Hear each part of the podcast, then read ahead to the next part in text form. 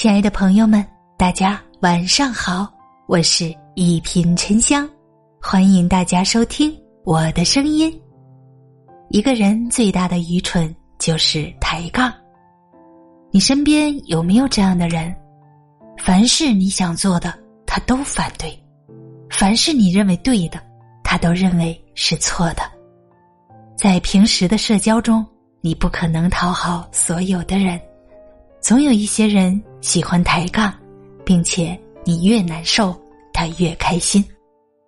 然而，喜欢抬杠不过是给自己挖了一个坑，或者说把别人贬低，把自己抬到很高，然后狠狠的摔下来。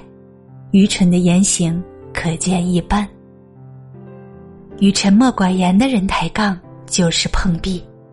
战国时，赵国有个诡辩家公孙龙。有一段时间，孔子的六世孙孔川来到赵国，公孙龙想通过辩论打败孔川，从而让自己更有名气。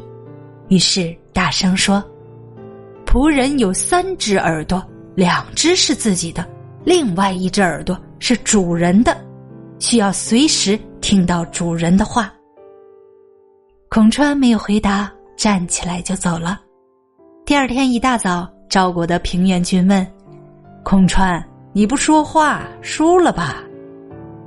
孔川说：“平原君，你相信人有三只耳朵，对了吧？”平原君顿悟，把孔川的话转告公孙龙。公孙龙羞愧不已，扭曲事实的人终究是自讨没趣的。很多人喜欢把伪道理当成真理，说的天花乱坠，而真正明白道理的人却在一旁偷笑，就差笑出声音来了。与旗鼓相当的人抬杠就是互伤。东晋时，史学家孙胜去大臣殷浩家做客，两个人不知为何就争论起来了。家里的仆人送上了饭菜，他们不吃。继续争论，因此仆人多次去热饭热菜。殷浩说：“不要做抢口马，我会穿你的牛鼻子。”孙胜说：“倔强的牛，带着鼻环也会逃走。”两个文化人因为互相抬杠，把对方说成了牛马，真是斯文扫地呀！最糟糕的是，居然因为抬杠，一顿饭都没有吃好。香喷喷的饭菜变成了冷饭冷菜，还食之无味。如果端起酒杯，就更加难受了。美酒也变成了生气的酒。为什么我们放着好日子不过，却要和别人抬杠呢？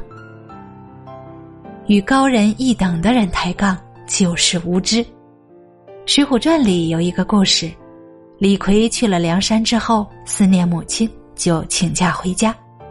半路上跳出一个土匪，吼道：“识趣点留下买路钱。”李逵问：“你是谁？”土匪说：“说出名字，吓你一跳。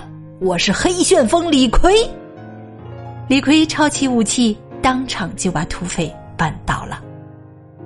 原来土匪不是李逵，而是李鬼。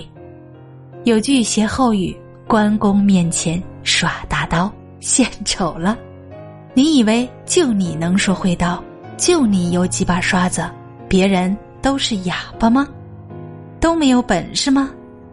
有道是道高一尺，魔高一丈，被你抬杠的人往往是真正的高人，别人只是习惯了深藏不露，一旦露出了真本事，你就丢丑了。